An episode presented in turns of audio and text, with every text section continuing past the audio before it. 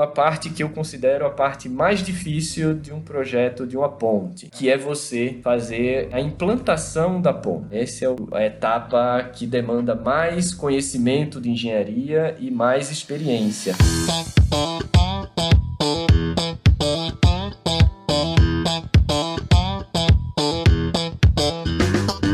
Fala galera, aqui professor Enson Portela falando e no episódio de hoje do Aprenda Engenharia nós vamos bater um super papo sobre projeto de pontes e viadutos. Você sabe como se projeta uma ponte? Quais informações você precisa ter para realizar o projeto dessa estrutura? Quais são os passos que você deve seguir para o melhor dimensionamento? Como considerar a carga do tráfego real no teu projeto? Todas essas perguntas foram respondidas ao longo do episódio de hoje. Então fica comigo até o final que eu te prometo que vai valer a pena.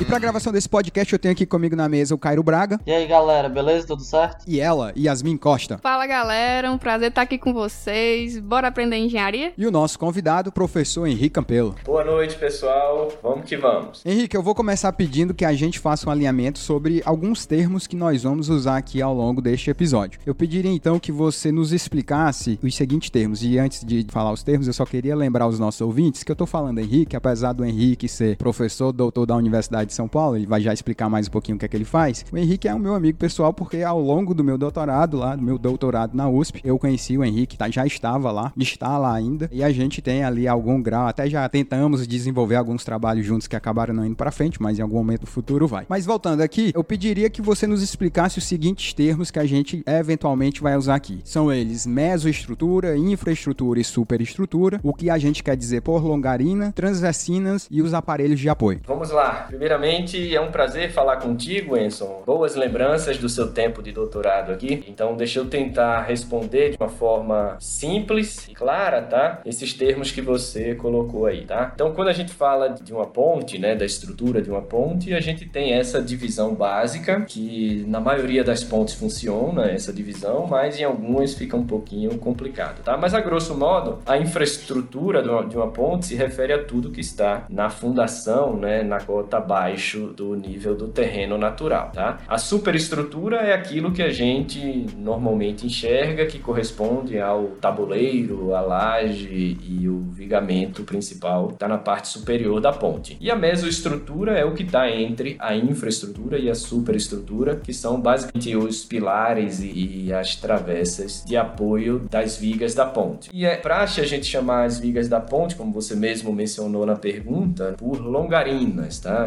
Jargão do, do projeto de uma ponte. As longarinas são as vigas longitudinais, né, paralelas ao eixo da ponte. E daí as vigas transversais ao eixo da ponte e a, e a pista de rolamento, a gente dá o nome de transversinas, tá? Mas longarinas e transversinas são simplesmente as vigas longitudinais e as vigas transversais de uma ponte. Além disso, acho que ficou faltando somente o aparelho de apoio. O aparelho de apoio, ele é um apoio, como o próprio nome diz, tá? Não é obrigatório existir em todas as pontes. Tem vários sistemas estruturais de pontes que dispensam o aparelho de apoio, mas digamos que a ponte, o sistema estrutural mais comum de pontes que tem no Brasil, até no mundo todo, é um sistema com vigas longarinas pré-moldadas que se apoiam aí nesse aparelho de apoio de neoprene. Então é um aparelhinho que faz a ideia dele, a grosso modo, tá explicando de forma bem simples, é usar um termo nem tão técnico assim, tá? Mas é a gente descolar as vigas do tabuleiro dos pilares. Isso costuma trazer grandes benefícios para o projeto do pilar. Tá? Para a viga não é tão interessante assim, tá? Mas no total, né, na conta final, termina sendo vantajoso por conta, inclusive, da facilidade de execução do processo construtivo em si. Tá? Eu pedi o Henrique para fazer essa explicação porque um termo muito comum que a gente utiliza em ponte, que é o termo de superestrutura e infraestrutura,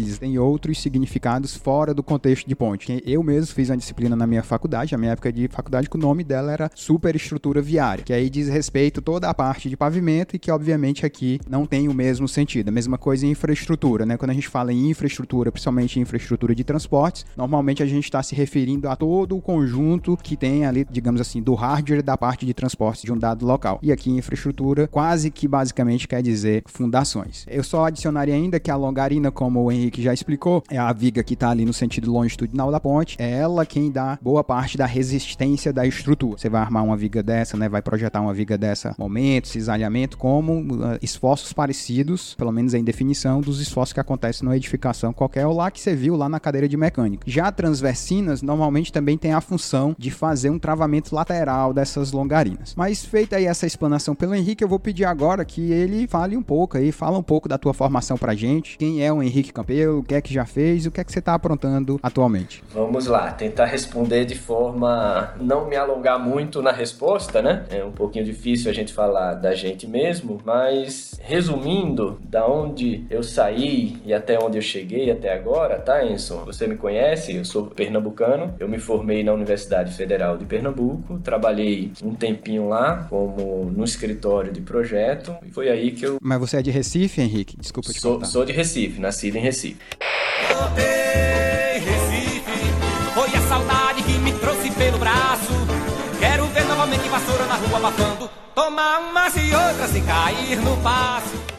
E daí eu comecei estagiando no escritório de projeto de um professor meu, que hoje eu tenho muita amizade a ele, o Bernardo Horowitz, ainda é professor de lá, da UFPE, e. Tive o prazer de trabalhar com ele como estagiário. Ao me formar, fiquei mais um ano lá como engenheiro, e daí vim para São Paulo, daí começou a minha carreira acadêmica mesmo, de mestrado. Fiz o mestrado na USP, no departamento de engenharia de estruturas, e tive uma passagem aí pela Embraer, dei uma desviada nessa área de engenharia civil, terminei fazendo um mestrado no ITA também, em mecânica aeronáutica. Depois de um tempo, voltei para a USP para fazer o meu doutorado. Daí tive uma passagem fora do Brasil, no doutorado sanduíche, fiquei na Universidade Técnica de Munique, em torno de um ano, um pouquinho menos, tá? Daí voltei para São Paulo, terminei o meu doutorado e nesse meio tempo tive ainda uma passagem pela Vale, tá? Participei de vários projetos de grande porte e de cinco anos para cá eu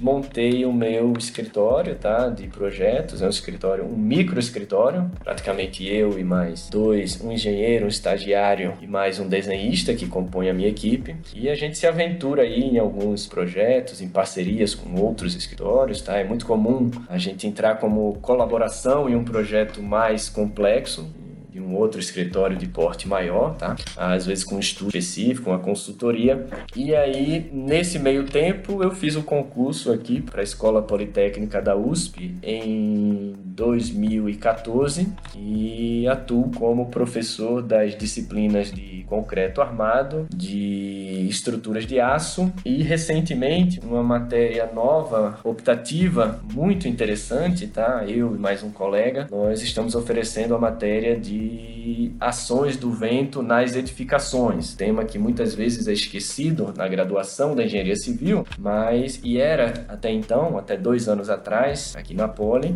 mas agora a gente montou essa matéria que tem tido uma aceitação muito boa pelos estudantes, tem um apelo enorme. Desculpa, eu fiquei curioso. No caso, tu ensina o cálculo do vento lá pela 6123 para todos os tipos de edificação, porque você é um cara especialista em concreto, ou você direciona para concreto? Como é que fica isso? O curso ele foi muito bem pensado, tá? Por mim, pelo meu colega, o Rui Pauletti. A, a gente tem três enfoques, tá, Enzo? A gente tem um enfoque voltado para 6123, é uma norma que não é de fácil leitura, você deve saber isso, né? Mas eu sou um defensor dela, tá? Eu no começo eu já critiquei bastante, mas depois comparando com outras normas de outros países, a gente vê que ela tá na linha certa mesmo, tá? Mas não é muito amigável. Eu atribuo muito a isso ao assunto não ser amigável também, né, para nós engenheiros civis. Então tem uma abordagem é voltado para 6123, a NBR 6123, e aí voltado mais para edificações mesmo. E um pouco também para estruturas leves, tá? Não só de concreto, mas estruturas leves também. E aí ela tem dois outros enfoques, que aí eu acho que é o ponto forte da matéria, que é um enfoque numérico, então a gente faz algumas simulações de CFD, para avaliar o efeito do vento em algumas formas geométricas, não tão complicadas. O objetivo é um curso introdutório introdutório. E o terceiro e último enfoque, esse talvez seja a cereja do bolo da matéria, que é a parte experimental. Então, os alunos são encorajados a fazer maquetes, produzir protótipos né, físicos, e a gente leva para o túnel de vento do IPT, que não sei se você teve a oportunidade de conhecer, Enzo, mas é basta atravessar aquela rua ali do Estatuto da Engenharia Civil até o Instituto IPT, e a gente está ali com o maior túnel de vento da América Latina,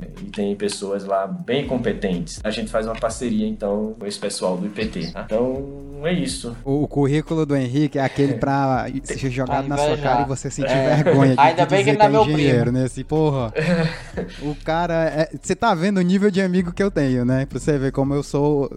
Eu sou o patinho feio. Seu currículo não é fraco, não. Eu conheço muito bem. Deixa de modéstia, hein?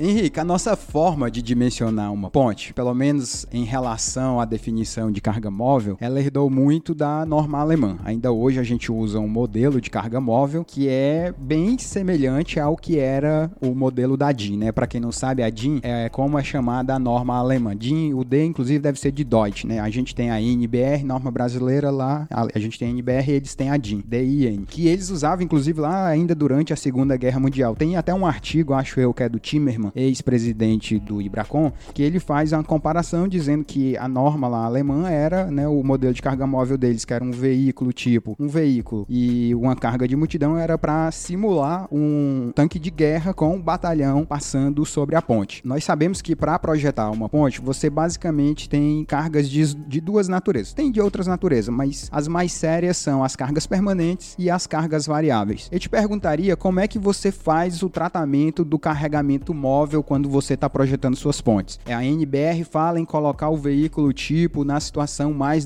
desfavorável para o elemento estrutural. Mas como é que você faz isso na prática? Você usa software? Já é uma coisa que para você hoje é mais intuitiva? Como é que você resolve esse problema? Vamos lá, Enzo. Uma, uma ótima pergunta, tá? Daria pra gente falar um monte sobre esse assunto e foi muito boa a sua lembrança, né? A gente realmente herdou a carga móvel, a gente herdou de normas alemães que, como você mesmo falou, refletiam um tanque de guerra na época da Segunda Guerra Mundial, né? É interessante, eu, eu esqueci de falar na pergunta anterior que eu dou aula também numa universidade particular aqui de São Paulo, a Universidade de São Judas, e lá eu dou a matéria específica de pontes. Com meus alunos, eu chamo aquele o tanque de guerra, né, do caveirão, né? Eu disse, olha, aqui a gente vai posicionar o caveirão na posição mais desfavorável. Então, em aula, a gente costuma muito recorrer ao conceito das linhas de influência, muito embora na prática de projeto a gente não calcule as linhas de influência. Né? Hoje não dá para pensar em uma boa produtividade de projetos, a gente calculando a linha de influência na mão. Mas eu insisto lá no, no meu curso que o conceito é importantíssimo, mesmo a gente usando auxílio de softwares. E hoje tem alguns softwares que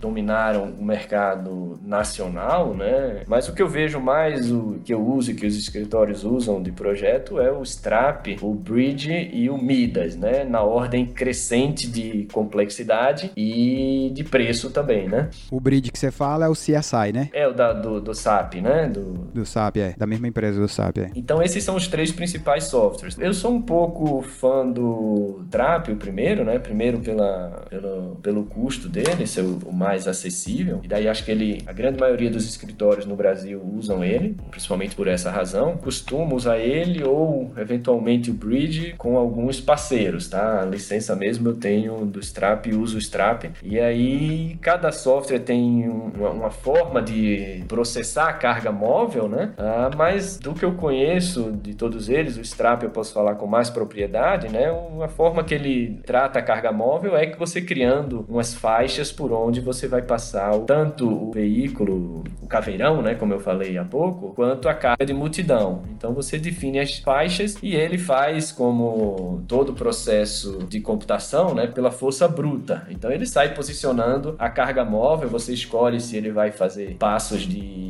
um metro, meio metro, 10 centímetros, dependendo da precisão que você quer os resultados, da paciência que você vai ter para esperar o processamento, né? Então, é basicamente esse processo, tá? Definindo faixas por onde vai passar o trem tipo da norma específica. Mas no caso, tu faz um modelo 2D? Não, 3D. O 3D faz o 3D. Desenha o tabuleiro bonitinho. Isso, isso, isso. Então, dá para fazer de forma bem rápida mesmo, tornou algo assim meio que corriqueiro. Você, a menos alguns projetos de geometria complexa, né? Mas digamos que os projetos do dia a dia, né? Aqueles que no máximo são aí esconsos, né? Então tem tabuleiro plano, virou um processo meio corriqueiro você aplicar a carga móvel e obter a termo, né? A palavrinha mágica é a envoltória de esforços nas longarinas e transversinas causados pela carga móvel. Tem algo que a norma revisou em 2013, né, com relação aos coeficientes de impacto. Né? A gente antigamente tinha apenas um coeficiente de impacto, mas nessa revisão da BR 7187 surgiram ali dois novos coeficientes de impacto. Né? Um que é o coeficiente do número de faixas, esse é até relativamente tranquilo, mas apareceu um outro que está dando muita, dá muita dor de cabeça para o projetista na hora de considerar a carga móvel, né, que é o coeficiente coeficiente de impacto adicional. Esse foi um coeficiente novo para levar em conta impactos adicionais, como o próprio nome diz, principalmente na região de juntas, próximo às juntas de dilatação, tanto ao longo do, da ponte quanto lá nas extremidades no encontro, que é aquele famoso catabi que o carro passa quando a coisa não está muito nivelada. Então você tem um impacto, um choque ali mais severo, e só que o, o complicado é que esse coeficiente de impacto, ele a rigor, você só precisa aplicar ele nos elementos estruturais naturais próximos a essa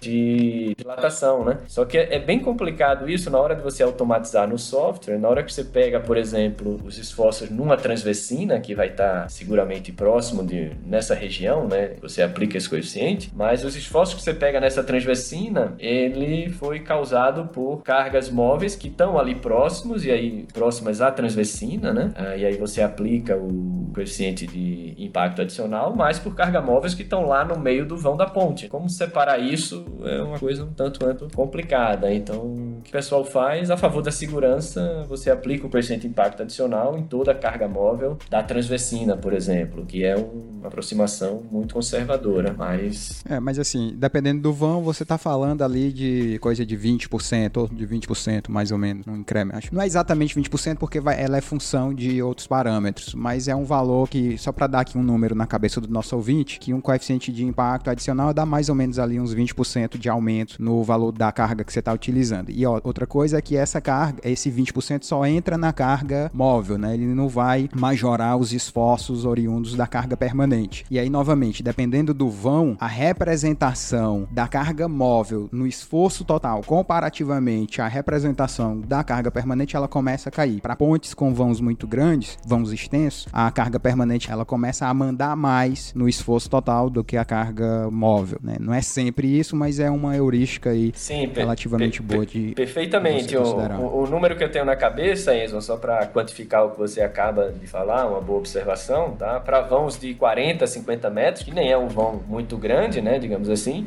os esforços causados pela carga móvel já são aí da ordem de 50% daqueles causados pela carga permanente. Né? Exemplifica bastante o que você acabou de falar. Beleza. Agora falando mais de forma geral, como é que você projeta suas Assim, vamos passear com o nosso ouvinte. O que que você precisa de informação? O que é que você precisa levantar de outros projetos, de outras pastas que não é estrutural, para poder desenvolver o projeto estrutural da ponte? Quais são normalmente, digamos assim, os passos e a sequência que você segue. Eu liguei pro Henrique hoje assim, Henrique, eu preciso projetar uma ponte aqui na BR 116. O que é que o Henrique vai me pedir e como é que o Henrique vai proceder? Ótima pergunta, mais uma vez, Enson. O interessante de a gente falar, né, do que, que depende o projeto estrutural de uma ponte, né, eu gosto de começar falando como que nasce a necessidade de pôr uma ponte, né? Então, isso normalmente vem de um projeto viário que está sendo desenvolvido. Então, um projeto de uma estrada ou uma ponte ponte urbana, né, um projeto de uma nova avenida ou um cruzamento entre duas avenidas que surgiu aquela necessidade, né? Mas como você citou um exemplo aí de uma BR, né, vamos imaginar que está havendo uma duplicação dessa BR, então o projeto viário, quando e o projeto viário é desenvolvido em cima da topografia da região, né? Então ali vão aparecer várias demandas por uma obra de arte, eventualmente uma ponte, um túnel ou uma passagem inferior, coisa do tipo, né? Então a ponte nasce desse aí, do projeto viário, quando você olha para a topografia do terreno. Então eu diria que o, o principal projeto são esses dois, tá? A topografia, o projeto topográfico e o projeto viário. Tá? E aí vem a parte que eu considero a parte mais difícil de um projeto de uma ponte, que é você fazer é, a implantação da ponte. Tá? Essa é o, a etapa que demanda mais conhecimento de engenharia e mais experiência. Porque você tem ali, imagina que você está fazendo um projeto viário, tem um vale a ser vencido e você, poxa, ali eu preciso de uma ponte, eu não vou descer o vale e subir esse vale, seria um absurdo, né? Dependendo da topografia da região. Então, alguns vales são mandatórios você criar uma ponte, e aí como você faz a ponte encaixar naquela topografia, né? E isso é a parte na minha opinião, a parte mais difícil de você é, projetar uma ponte, né? Esse primeiro desenho de implantação, né? Que é um... É, eu vou só... Te, desculpa te interromper, eu queria só fazer um esclarecimento que, ao contrário do que acontece nas edificações, onde você tem um arquiteto por trás que decide tudo isso que o, que o Henrique está falando, na ponte, num projeto de ponte, é basicamente estrutural, né? Você não tem um projeto de paisagismo na ponte, você não tem um projeto de revestimento cerâmico na ponte, você não tem normalmente um arquiteto da ponte. Claro, existem as exceções daquelas pontes magníficas, né? Ponte de um bilhão de reais, que aí foge completamente o escopo do que a gente está falando aqui. Via de regra, para 90% das pontes que tem no Brasil, que são pontes de concretos com vãos até 40 metros, você vai cair nisso que o Henrique está falando, que é você, além de fazer a estrutura, você tem que fazer a estrutura se encaixar no cenário que está lá que foi passado para você, porque não tem como, novamente, como tem no projeto de de um edifício, um arquiteto por trás que faz todo esse trabalho por você. Na ponte, entre aspas, você, engenheiro civil, tá sozinho. Exatamente, Enzo. E aí, o, o, na hora de você fazer, encaixar a ponte naquela topografia, surge uma disciplina aí que exerce um papel fundamental, né? Que é a geotecnia. Então, além de você conhecer o relevo da, daquela região pela topografia, né? Você precisa saber o que está por baixo na hora que você cava aquele terreno. Então, a geotecnia, né, a, a, mecânica dos solos, a geotecnia em si, ela vai condicionar esse encaixe da ponte, né, o tipo de fundação, o tipo de apoios que você pode contar com aquele terreno, ou se é uma rocha, vai influir drasticamente nesse primeiro desenho da ponte, que é o desenho de implantação, você pode entender como desenho de encaixe da sua solução, do seu sistema estrutural naquela topografia, com aquele terreno que você vai descobrir com as sondagens a percussão. Então, seria basicamente isso. Só para você ter, isso é interessante, né, falar disso, porque na hora que você está desenvolvendo um projeto, esse desenho de implantação, que normalmente você olha de cima a ponte, vai ver toda a topografia e normalmente quem faz esse desenho é um desenhista muito experiente. E o desenho de implantação, na hora que você compara, agora falando em termos de mercado e de, de mercado, né, na hora que você compara com os demais desenhos da ponte, por exemplo, com o desenho de forma da fundação, forma dos pilares, armadura da laje, proteção da longarina, esse desenho costuma ser de 3 a 4 vezes mais caro que os demais desenhos da ponte. Então é onde está a engenharia mesmo da ponte, na minha opinião, está nesse primeiro desenho de implantação do encaixe da solução que você pensou estruturalmente, combinado com o que é viável do ponto de vista de geotecnia e com a topografia da região. Aí claro que nisso leva em conta a região que você está projetando, disponibilidade de mão de obra, de materiais, o transporte, acessibilidade e tudo mais, tá? Aí só para não deixar a pergunta incompleta, você perguntou que outros projetos, né? Eu falei de projetos e de algumas disciplinas, né? Como a geotecnia, a topografia, o projeto viário. Daí a gente tem alguns estudos que é a batimetria, né? Se é uma ponte sobre um rio, você precisa saber ali tem um estudo dos níveis máximos da água para um tempo de pelo menos 50 anos para você não ter a sua ponte arrastada por uma época mais chuvosa, um ano ali com risco de inundação, né? E aí tem os projetos complementares que a gente chama da ponte, né? O projeto de sinalização, o projeto de iluminação, que mais que a gente poderia mencionar? Para pontes mais completas tem projeto aerodinâmico, né? Mas como você falou, né? Isso são projetos mais complexos. E a, a concordância dela também com o projeto geométrico da via, né?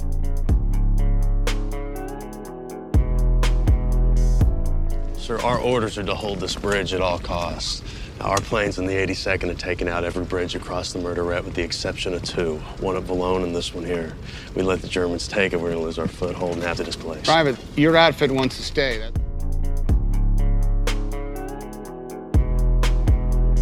Henrique, tem algum país que seja referência na construção de pontes? E assim, se eu não encontrar uma informação na NBR, existe alguma norma modelo? Aqui eu recorro. Vamos lá, tentar responder primeiro a tua pergunta dos países. Tem alguns países que têm uma tradição forte de engenharia de projeto de pontes. O que me vem primeiro, na hora que você faz a pergunta, quem me vem primeiro é o Japão. O Japão, na minha opinião, se destaca, tem projetos muito complexos. Tem inclusive a ponte Akai Shikaikyo, né, que é a, o maior vão de ponte do mundo, que é uma ponte suspensa que fica lá em Kobe, que tem 1991 metros de vão. Tem. Coisa pra caramba. é, e eles tiveram que aprender muito por conta de terremotos, né? Então, construir uma ponte levando em conta terremotos terremotos é algo que exige uma engenharia de alto nível e de ponta, né? E aí outros países que eu colocaria aí no, também bem competitivos, a Alemanha, não tenha dúvidas, a Itália tem, tem uma tradição forte de pontes também e não dá para deixar de lado também os Estados Unidos, tá? Espero que eu não esteja cometendo nenhuma injustiça com outra nacionalidade. Se o Enzo quiser acrescentar alguma Eu adicionaria nos últimos anos a China, né? Que algumas é, empresas é. chinesas começaram a construir pontes é, na Rússia, eles fizeram fizeram aquelas muitas pontes ferroviárias na estrada de ferro que eles fizeram da China para a África e eles realmente, inclusive eu acho que eles participaram da construção daquela ponte estaiada de Vladivostok, que é a ponte estaiada com o maior vão do mundo também. Então eles ganharam bastante projeção, mas eu concordo contigo que ninguém chega perto do Japão. Os caras são muito muito foda mesmo. Mas Estados Unidos é uma boa referência, a Alemanha também. Eu ficaria com esses três aí que você já tá bem eu, demais. Eu quero acrescentar somente um outro aí, talvez não tenha tanta projeção quanto que eu mencionei, mas o que me chama atenção também é Portugal. Portugal Portugal tem uma engenharia, principalmente na área de concreto, de muito alto nível. Já vi coisas muito interessantes por lá. Já fica aqui o registro para não cometer a injustiça com Portugal.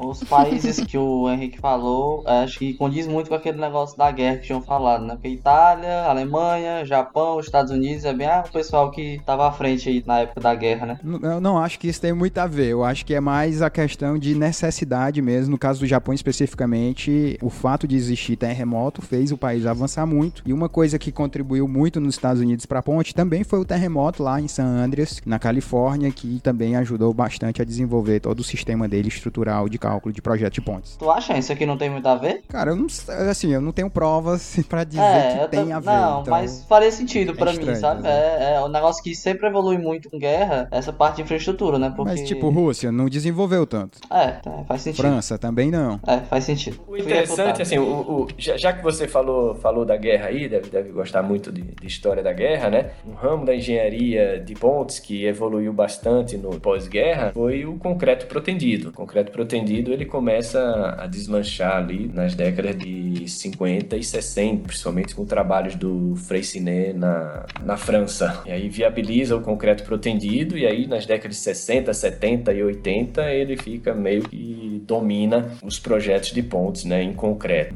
Não, se pensa mais em pontes com vão maior que 30 metros sem usar concreto protendido a partir da década de 60, 70. É, mas teve uma, uma segunda pergunta sua, né, Yasmin, com relação às normas, né? Eu ia falar um pouco de, de, de norma, puxando o assunto da dinâmica, mas acho que talvez a gente entre nesse assunto um pouquinho mais para frente. A gente está num momento um pouquinho delicado com relação às nossas normas de pontes. E na verdade a gente nunca teve uma norma de projeto de pontes propriamente dita, tá? É, sempre teve uma revisão, houve aí uma superposição de algumas normas, em alguns aspectos até conflitantes, mas assim, o que costuma se usar como referência fora as normas brasileiras são as normas internacionais. E nesse quesito de pontes é muito comum você recorrer a normas internacionais, daí americanas, canadenses, europeias e tudo mais, tá? Tem uma Astor, né, que é uma norma americana de pontes, talvez seja uma das grandes referências mundiais nesse tipo de projeto. Só complementando o que o Henrique falou sobre essa questão de a gente estar tá passando por um momento delicado, só para você ter uma ideia, já tem pouco mais aí, mais ou menos uns 5 anos que no Brasil não existe uma norma para tratamento de carga móvel em pontes ferroviárias, porque a norma NBR 7189, ela caducou, acho eu, lá por 2015, e desde então a gente está sem norma, né? Então, estamos em 2020 e ainda agora estamos sem um,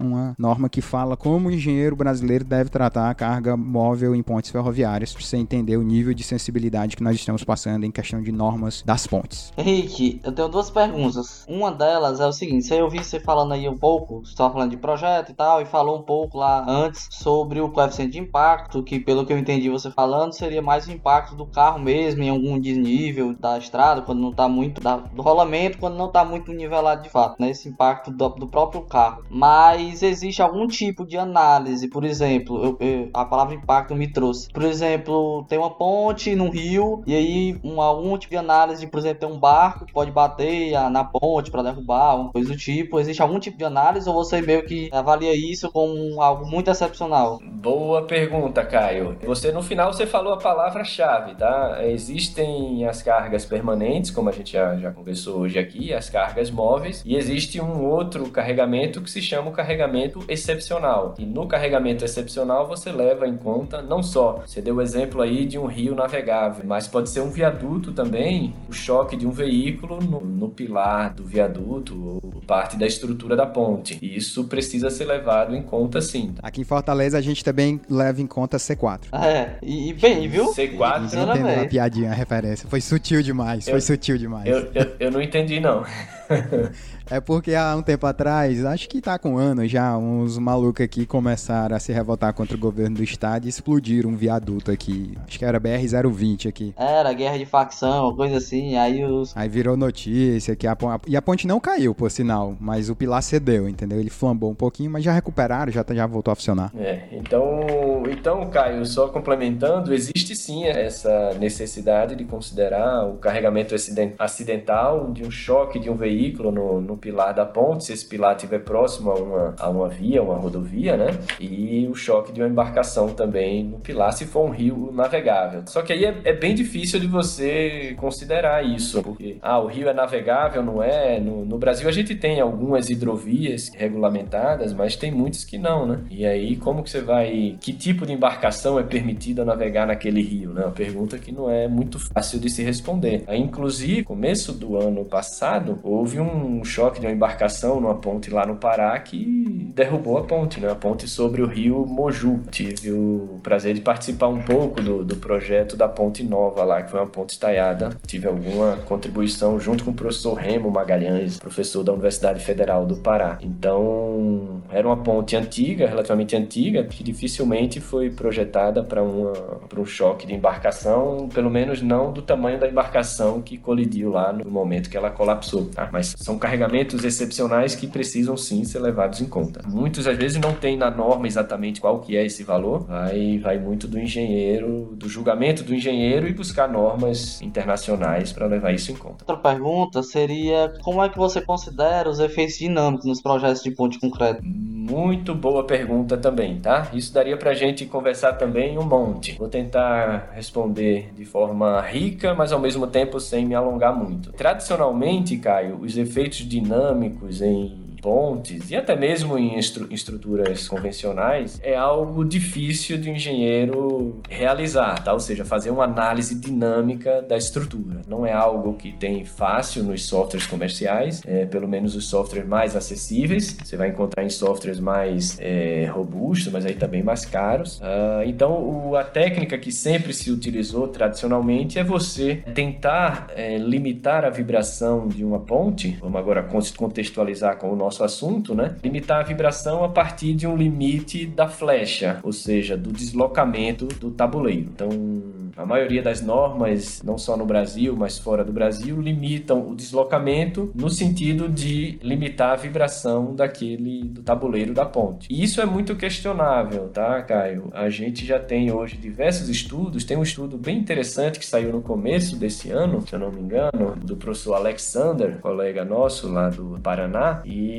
justamente comparando os critérios de várias normas, e aí da nossa norma, que é, se eu não me engano, até anotei aqui, a NBR 16694, está em processo de revisão, que ela seguiu a norma americana, que limita, por exemplo, deslocamento no meio, deslocamento máximo do vão de uma ponte, quando você aplica a carga móvel, a um limite de L sobre 800 do vão. E isso já se mostrou que é um limite assim bem exagerado, mas é o que está na norma, tá? Então tem vários estudos questionando e, e, criticando você limitar a flecha por esse limite, tá? Mostrando por análises dinâmicas que esse limite não é muito bom, tá? Você tem algum dimensionamento muito conservador utilizando esse limite, mas é o que se tem hoje, tá? Se você for seguir a norma, as principais normas, você vai limitar a vibração do tabuleiro da ponte a partir do limite do deslocamento daquele tabuleiro no meio do vão. Aí tem outra opção que você pode sim utilizando ferramentas e técnicas mais avançadas, aí você faz de fato uma análise dinâmica, considerando a passagem dos veículos né, com diferentes velocidades e, e diferentes ondulações até do tabuleiro. Você modela a ponte, aplica esse carregamento dinâmico e avalia a resposta que o, o software te dá, né, em termos tanto de deslocamento quanto de acelerações. E aí você consegue fazer uma análise mais racional, mais precisa e normalmente mais econômica do que utilizar simplesmente o, o limite da flecha que eu, que eu falei anteriormente, tá? Mas eu repito que isso hoje,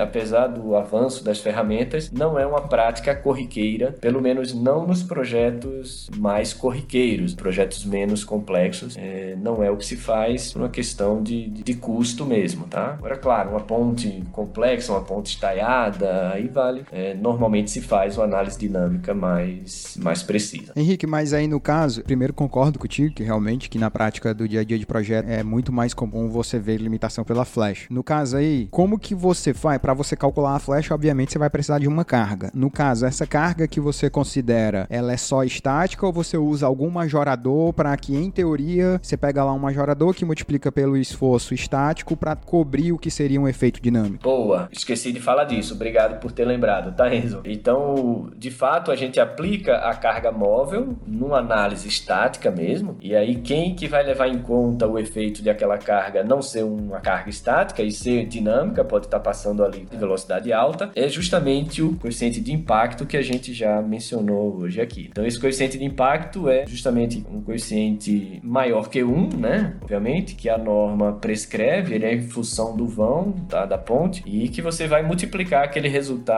dos esforços que você calculou com a carga estática, justamente para levar em conta o efeito dinâmico dessas cargas. Mas aí a gente está falando dos esforços que vão atuar na ponte, né? o momento fletor, a força cortante, e não na vibração. A vibração a gente não vai obter dessa forma. Em muitas pontes que nós temos, tem somente de um, eu diria de alguns anos para cá, a ligação entre longarina e a parte de mesoestrutura ela é feita através de elastômeros, né? Elastômeros. Ou como a gente convenciona chamar de neoprene, né? Aquela, eu acho que é metonímia, né, que a gente substitui às vezes o nome do objeto pelo que é a marca ou pelo material dele. Enfim, você tem a ligação ali, o aparelho de apoio sendo feito e neoprene, inclusive, tornou-se relativamente comum o uso de neoprene fretado, né, camadas ali, digamos assim, de borracha, feito um sanduíche de camadas de borracha com camadas metálicas. Via de regra, essa ligação ela não é rígida nas pontes. Eu tô querendo chamar por rígida, o que eu tô querendo descrever como aqui é que é o seguinte, o aparelho de apoio ele não trava a viga no pilar. Não existe ali um travamento com uma transferência, por exemplo, de momento fletor. Em outras palavras, a viga ela meio que está solta sobre a mesoestrutura. É como é que você faz para dimensionar essa parte do aparelho de apoio? Além da reação da logarina, o que é que você utiliza? Tem mais algum outro critério de projeto que você utiliza quando você está definindo qual aparelho de apoio você vai usar, as dimensões, a espessura e tal? Tem sim, Enzo. Deixa eu só fazer um pequeno comentário com o que você falou, né? Que realmente esses aparelhos de elastômeros fretados ficaram muito popular pelo custo e pela facilidade, né? E a ideia é justamente isso que você falou, né? Você permitir com que a longarina ela fique solta do pilar, solta no sentido da ela pode girar, né, rotacionar independente do, do pilar,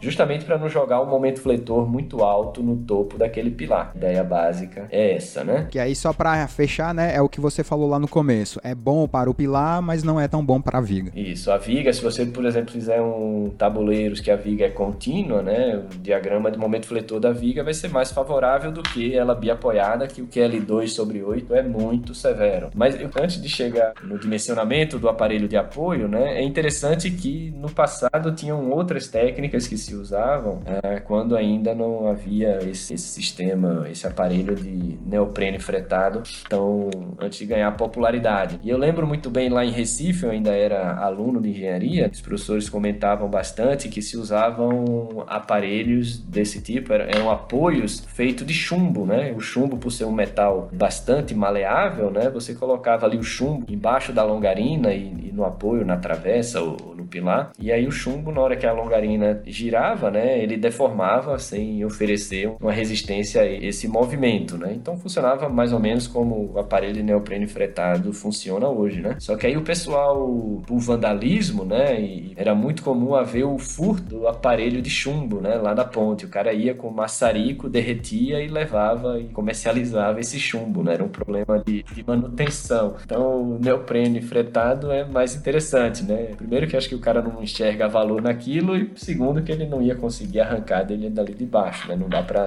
Isso é um caso parecido que existe dentro de pontes, né, de obras de artes especiais, uma norma do DENIT, que aliás um manual de obras de arte especiais do DENIT, que ainda é de 96, 1996, que ele fala lá numa seção que o guarda-cor pode ser de alumínio. E no começo até se fazia de alumínio, mas aí é o mesmo problema, as pessoas roubavam e hoje praticamente é tudo feito ali com concreto minimamente armado. É, aquele ali não dá para levar para casa, né? Aquele ali é mais complicado. Mas então vamos lá, no, no dimensionamento do aparelho de apoio, então, né? Isso, isso você bem lembrou, Enzo, que ele tem as chapas de aço, né? A chapa de aço é que faz o fretamento desse aparelho de apoio, né? Se ele fosse só a, a borracha de neoprene, ele não teria uma resistência muito boa, né? Nem a compressão, nem a distorção, né? Seria algo meio que molenga ali e a borracha provavelmente se rasgaria e se deterioraria com facilidade. Então aquelas chapas de aço que se colocam nas camadas intermediárias é justamente para dar esse efeito de confinamento das camadas de, de neoprene entre as chapas de aço e a coisa ficar ali bem mais resistente, né? Então, o que, o que, que condiciona o dimensionamento de um aparelho de apoio desse, né? Sem dúvida, a primeira carga que a gente avalia, né, seria o esmagamento dele por compressão, né? Você imaginar que para vãos relativamente grandes de pontes e de concreto, cada longarina daquela que se apoia num aparelho desse transmite aí algumas, muitas vezes algumas centenas de toneladas. Então, ele precisa ter uma resistência muito alta, apesar de ser uma borracha, né? Mas é uma borracha muito resistente e as chapas de aço conferem essa resistência alta, né? Você está pensando aí em pontes de 30, 40, 50 metros, a gente está falando de um aparelho de apoio de neoprene em planta, né? Com 30, 40 centímetros de largura. Pode ser, a forma dele pode ser quadrada ou retangular, tá? E a altura dele aí, você trabalha com alturas de 5 a 10, 12 centímetros, não muito mais que isso. Então, o primeiro, o esforço maior que ele recebe é, sem dúvida, o esforço de compressão, tá? Repetindo, muitas vezes, algumas centenas de toneladas atuando ali, comprimindo ele. Mas tem outros esforços tão severos quanto, né, que são os esforços horizontais, tá? E esses precisam ter, tomar bastante cuidado também, tá? Porque aí a gente está falando de esforços não só dos veículos, né, da frenagem e aceleração dos veículos, que é alguma coisa, mas os maiores esforços horizontais que surgem nesse aparelho de apoio são por dilatação térmica, retração do concreto, por aí vai, tá? Então você precisa dimensionar esse aparelho de apoio, e aí tem, eu não lembro exatamente da norma que traz uh, as exigências do aparelho de apoio, mas você precisa dimensionar ele para resistir essa força de compressão e a força horizontal vai provocar nele uma distorção, né? Você imaginar que você tem ele, ele o aparelho de apoio ele fica muito bem confinado entre a base dele, né, que vai ser o pilar ou uma travessa de apoio, e o topo dele que ele está ali recebendo o fundo da viga, né, a base da viga. Então ele está numa compressão imensa ali, ele não consegue deslizar, tá? E a força horizontal vai causar um cisalhamento dele, né, uma deformação por distorção. E isso precisa ser muito bem calculado para você não incorrer na falha desse aparelho por conta desse esforço horizontal. É, e vale a pena só adicionar que isso é nos dois sentidos, tá? No horizontal, é na direção horizontal, mas nos dois sentidos, porque você pode imaginar dias quentes que a estrutura está dilatando, que é a situação mais comum, né? Ela aumentar de tamanho, mas você pode também pensar em dias mais frios, que ela tá a logarina tá se achatando, se encurtando, e a flexão também faz a viga puxar o elemento para dentro do eixo da ponte, digamos assim. Então, o que eu tô querendo te dizer é que o aparelho de apoio, ele tanto cisalha por distorção pro lado de fora da ponte, como pro lado de dentro da ponte, né? Digamos assim. Exatamente. E aí foi bom você ter falado nisso, Enzo, porque justamente no encurtamento do tabuleiro, né, que vai, vai, vai provocar uma força puxando o aparelho de apoio para o meio do vão, digamos assim, do tabuleiro, né, você tem um efeito, como você mesmo falou, né, especialmente em lugares que esfria bastante na madrugada, né, a dilatação, o encurtamento por efeito térmico e sobreposto ao efeito da retração do concreto, né, que também é bem é significativo, tá? Então, o encurtamento, eu diria que nas análises, na maioria das análises, ele costuma ser mais severo, porque no alongamento você tem, claro, altas temperaturas, a dilatação térmica né, do tabuleiro, mas daí a retração costuma compensar um pouco. E aí no encurtamento você tem os dois efeitos se somando.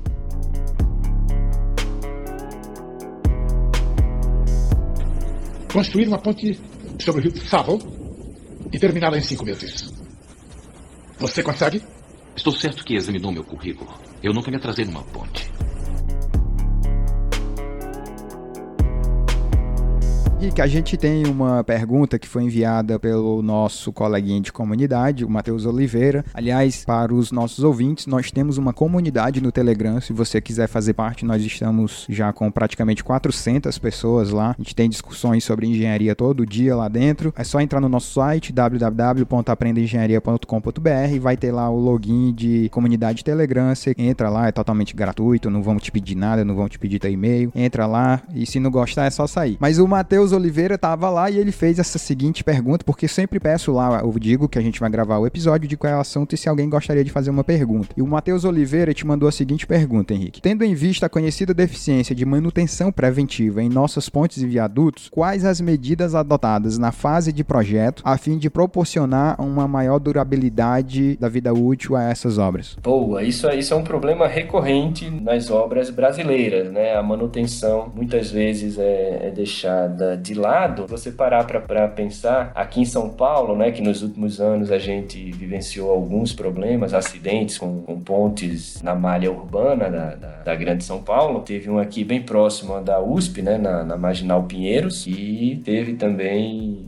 que eu me recordo agora, de um viaduto lá saindo no acesso à Dutra, né, teve um probleminha lá também. E aí você vê como são malucas essas coisas de manutenção, quem cuida das pontes, né? Esse lá da, da Marginal não tinha dono, tá? A prefeitura achava que era do governo federal, porque a Dutra é uma rodovia federal, e o governo federal achava que era uma ponte municipal. Então não tinha dono. Aí depois foram catar onde é que estava o projeto e tal. E olha que São uma das cidades que, comparando com o resto do Brasil, cuida até. Ainda está bem, né? Ainda está bem, digamos assim, Exato, assim. Vamos colocar assim, né? Então, manutenção é um, é um grande problema das pontes brasileiras. E aí, pensando nisso, com, sabendo disso, o que, que o, o projetista pode. Como que ele pode se cercar, né? De futuros problemas por falta de manutenção, né? Um dos, uma, das, um, uma das mudanças que houve recentemente foi justamente na revisão da norma, né? Aquele coeficiente de impacto adicional que a gente já conversou dele aqui hoje, né? Ele é justamente a ideia dele dele foi por conta da falta de manutenção das juntas de dilatação. Então, é muito comum você encontrar na junta de dilatação, que é um, é uma região crítica por conta da infiltração de água, se você não der manutenção na, na vedação, né? aí você perde a vedação e você começa a ter um desgaste do concreto naquela região, gerando buracos e, e falhas no tabuleiro e aí aumentando o impacto nessa região. Né? Foi daí que surgiu em 2013 esse coeficiente de impacto adicional. Né? Você vê que a gente está adaptando uma norma por conta de não ter uma boa manutenção das obras de arte. Mas aí pensando no projeto, sem ser imposição pela norma, os cuidados é dá para se tomar, né? Por exemplo, um dos que eu, que eu acho que vale, vou citar dois exemplos, tá? Se me ocorrer algum outro, eu, eu falo também, né? O primeiro seria a qualidade do concreto que a gente usa, tá, Enzo? A gente tem a norma, né, que exige lá, dependendo da classe de agressividade ambiental, exige um FCK e um fator água-cimento máximo, né? Para você ter um concreto de resistência maior e um concreto de resistência maior normalmente é um concreto de menor porosidade e que vai ter uma durabilidade maior, tá? Então, uma dica que eu dou é normalmente isso não causa um sobrecusto adicional para a obra, você usar uma classe de agressividade maior até do que a mínima exigida pela norma. Tende a trazer benefícios a um custo adicional praticamente irrelevante, tá? Em outras palavras, o que você está falando é usar um cobrimento um pouquinho maior, né? Isso. Dá ali uma, dá uma saúde quanto à corrosão um pouquinho melhor para a estrutura ao longo da vida útil dela. É, eu nem falei do cobrimento, mas foi muito bem lembrado por você. É, você pode aumentar o cobrimento, mas também usar um, um FCK maior, que aí você vai ter esse cobrimento, além de ter uma espessura maior, um cobrimento com menos vazios e que vai levar mais tempo para ser atacado, né? É, perfeito. E aí um outro critério de projeto que eu costumo recomendar, eu falo em aula também, né? Esse já é bem mais específico, tem que ter um pouquinho de conhecimento do concreto protendido, né? Mas explicando de forma bem simplificada, a gente tem também no concreto protendido, em função da classe de agressividade, níveis de proteção diferentes. São três níveis que a norma estabelece, o nível 1, 2 e 3, tá? E à medida que você vai aumentando o nível, você trabalha com forças de proteção, comprimindo as peças de concreto maiores. Então, existem ambientes pouco agressivos que você pode projetar uma longarina de uma ponte protendida utilizando o nível 1, que permite nas verificações e nas combinações críticas de carregamento alguma fissuração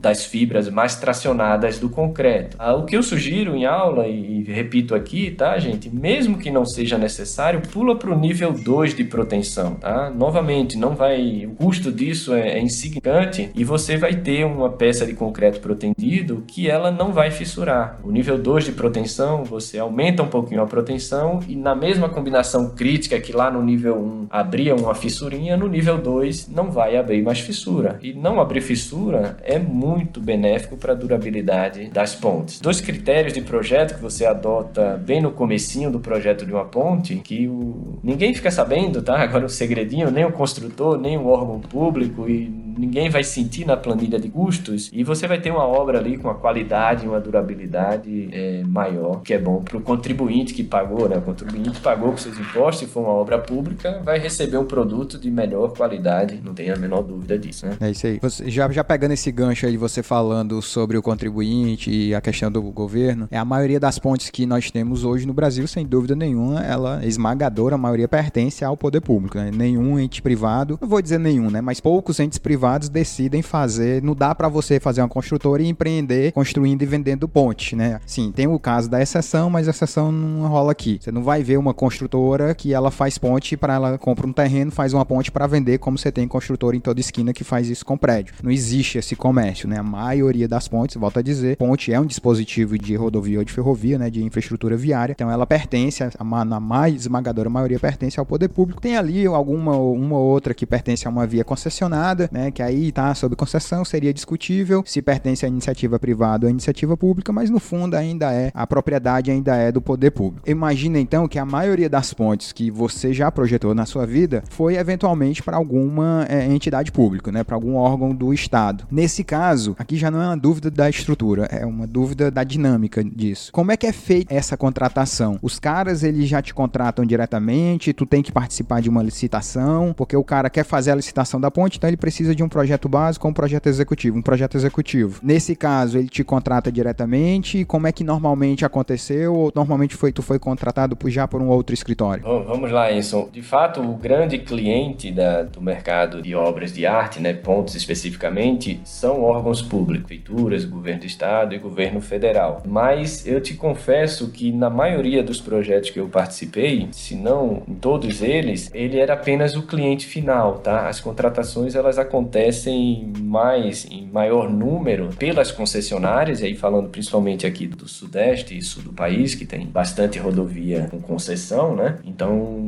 muitas vezes é a concessionária que contrata o projetista da ponte, ou não a própria empreiteira. Então, a empreiteira hoje está muito comum o contrato naquela modalidade turnkey, né? Então, a empreiteira vai chegar já com a solução e aí ela tem os projetistas que ela confia e que já trabalha. E aí, como você mesmo falou, né? Muitas vezes você já está ali projetando, fazendo um projeto básico para ter uma melhor estimativa das quantidades e custo. Isso já em parceria com a empreiteira para entrar numa licitação ou coisa do tipo, tá? Só um, detalhe com relação a cliente privado que você falou, né? A gente tem um grande cliente capital privado que é a Vale, né? A Vale, ela é um dos grandes patrimônios, né? Apesar dela fazer dinheiro com o minério de ferro, mas um dos grandes patrimônios da Vale são suas centenas de pontes ferroviárias, principalmente, né? Ao longo desse Brasilzão, principalmente lá na região norte, né? Aquela a estrada de ferro Carajás, né? Que liga lá a mina Carajás, em Carajás de minério, né? Até o porto de São Luís. Se eu não me engano, tem mais de 800 quilômetros essa ferrovia e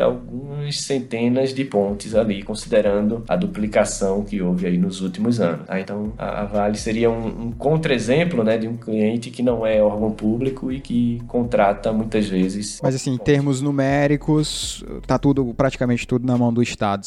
A gente não sabe exatamente, mas existe uma estimativa que nós temos aí algo em torno de 120 a 140 mil pontes no Brasil. É, muito provavelmente mais de 100 mil pontes são do governo. Então, assim, a, a esmagadora maioria pertence para ele. Eu te falo isso porque ano passado eu fui sondado para fazer uma ponte, porque eu acho que era a prefeitura de um município chamado São Miguel do Guamá, nunca nem tinha ouvido falar, fica no Pará, que eles iam fazer uma ponte lá e estavam precisando de um projeto. E aí, no caso, foi um escritório que me contactou, uma empresa que fornece projetos para os órgãos públicos, que era outra coisa que eu também não imaginava tanto, né? Uma empresa ela é especializada em fazer projetos de toda a natureza, estrutural, de instalações, de arquitetura, do que for, para órgãos públicos que querem licitar. E aí os caras acho que viram meu nome em algum canto e vieram falar comigo para fazer essa ponte lá. No caso também era seria se tivesse ido para frente uma contratação direta. Eu não teria nenhuma participação, nenhum vínculo com, com o órgão público aí no caso. Provavelmente eu acho que era uma prefeitura, não tenho certeza. Henrique, eu vou aqui, a gente está caminhando para o final do nosso episódio. Eu queria te perguntar o que é que você recomendaria aí para os nossos ouvintes que ouviram a nossa conversa, gostaram do nosso bate-papo, querem aprender mais sobre o assunto. Então, quais são os conselhos aí, os canais, livros, é, alguma página específica na internet que você recomendaria para quem quer aprender um pouco mais sobre pontes? Vamos lá, essa pergunta ela tem vários vieses aí, né? Eu vou, eu vou tentar responder, né? Tentando alguém que esteja aí fazendo o curso, alguém que esteja fazendo o curso de engenharia civil e que se interessa por essa área, primeiro é estudar bastante, né, isso.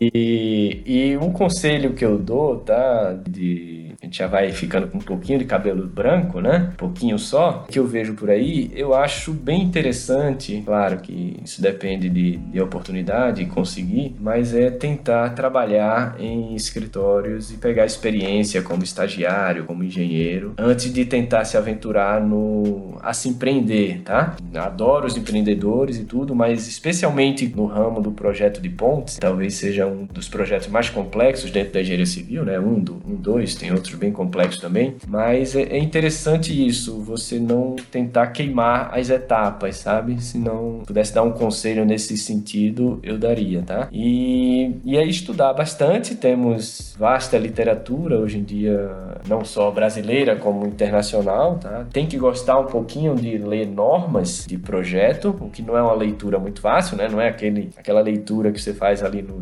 domingo, algo como você lê um romance ou um livro de literatura, né? Mas é interessante, é, é interessante, né? É muito importante conhecer a, as normas que regem os projetos e, e a área de, de estruturas e de pontes. Você perguntou um livro, né? Deixa eu ver se eu, dentre os vários livros, a gente tem, já tivemos essa conversa num passado recente, né, Enson, sobre pontes. A gente tem que voltar essa conversa aí para escrever é, o nosso livro. Mas temos bons, bom, não né? avançou. É um projeto aí que tá um pouquinho na gaveta, mas uma hora a gente tira ele, hein? Pode deixar caducar. Certeza. Mas temos bons livros antigos, tá? Que não vão estar adaptados para as normas vigentes, tá? Mas que são bem interessantes. Eu particularmente gosto bastante do livro do, do Walter File, tá? Na área de concreto. É, para mim é o melhor. É, na área de concreto protendido, eu gosto muito do livro do Leonhardt, tá? O Leonhardt é, era um professor da Universidade de Stuttgart, se eu não tiver engan se eu não estou enganado, na Alemanha, e talvez seja o cara que escreveu o melhor livro, na minha opinião, sobre concreto protendido, tá? Ele tem, ele tem vários volumes de livros, né? Já são livros um pouquinho antigos, e aí dimensionamento de vigas, de pilares, de estado limite de serviço e tudo mais, mas o de protendido se destaca, tá? É, um, é uma obra-prima mesmo, aquele livro de, de protendido do, do Leonhardt. que mais que eu poderia citar como referência? Não me vem na cabeça. Mas, ah, tem um, tem um livro que eu acho bem interessante, tá? Não, se você, depois eu posso te passar a referência, eu tenho ele lá, lá na, na minha biblioteca, na universidade, que é um livro de um autor americano que se chama o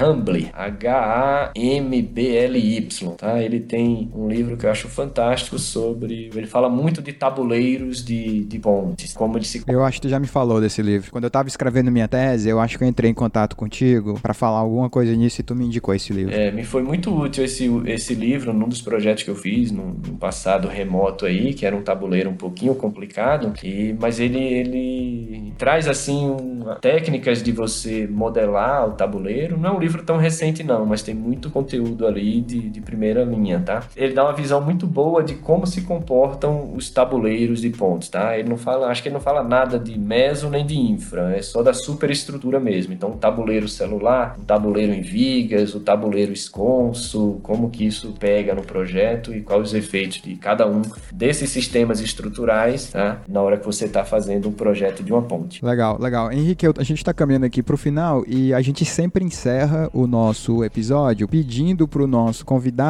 agora indicar um livro e um filme que foi pessoalmente marcante para ele. Então, nada de livro técnico, você já falou aí vários livros técnicos. Qual que é o livro assim que o Henrique sempre tem uma ótima lembrança, que para ti foi uma referência, te trouxe um ensinamento, enfim, um livro que te impactou positivamente e o que seria aí talvez o filme preferido do Henrique? É difícil a gente falar só um, né? Mas vamos pro, pro filme que é mais fácil. Tem um filme que é um dos meus favoritos, né? Tá, digamos aí, no, nos top 10 dos filmes que eu mais gostei de ter assistido. Não é tão recente, mas é do Tarantino, né? O filme que marcou a carreira dele, o Pulp Fiction, né? Em português, Tempo de Violência. É um filme, para mim, não sou fã de violência, não. É um filme bem violento, né? Nem é meu estilo de filme favorito, mas é um divisor de águas, né? Eu acho que mudou a forma de se fazer cinema, né? E tem um, um livro que me marcou bastante, tá, gente? Eu li esse livro no, numa época, uma das melhores épocas da minha, da minha carreira, apesar de não ser um livro técnico, né? Você não quer uma referência de livro técnico, que é um livro de um jornalista do New York Times, não sei se ele trabalha mais lá, mas que se chama Outliers. É o Malcolm Gladwell. Esse livro é muito bom. Você é a segunda pessoa que cita o Malcolm Gladwell aqui. A outra Jura? foi a Cecília que citou, mas ele, ela, se, ela gostou do The Typing Point, Typing Point que é o ponto é. da virada, Isso, também é, é, dele. É, eu li também. Mas o, o Outliers eu, eu, li na época que eu tava lá na Alemanha. Tenho uma lembrança muito boa que eu, eu morava num bairro bem afastado da Universidade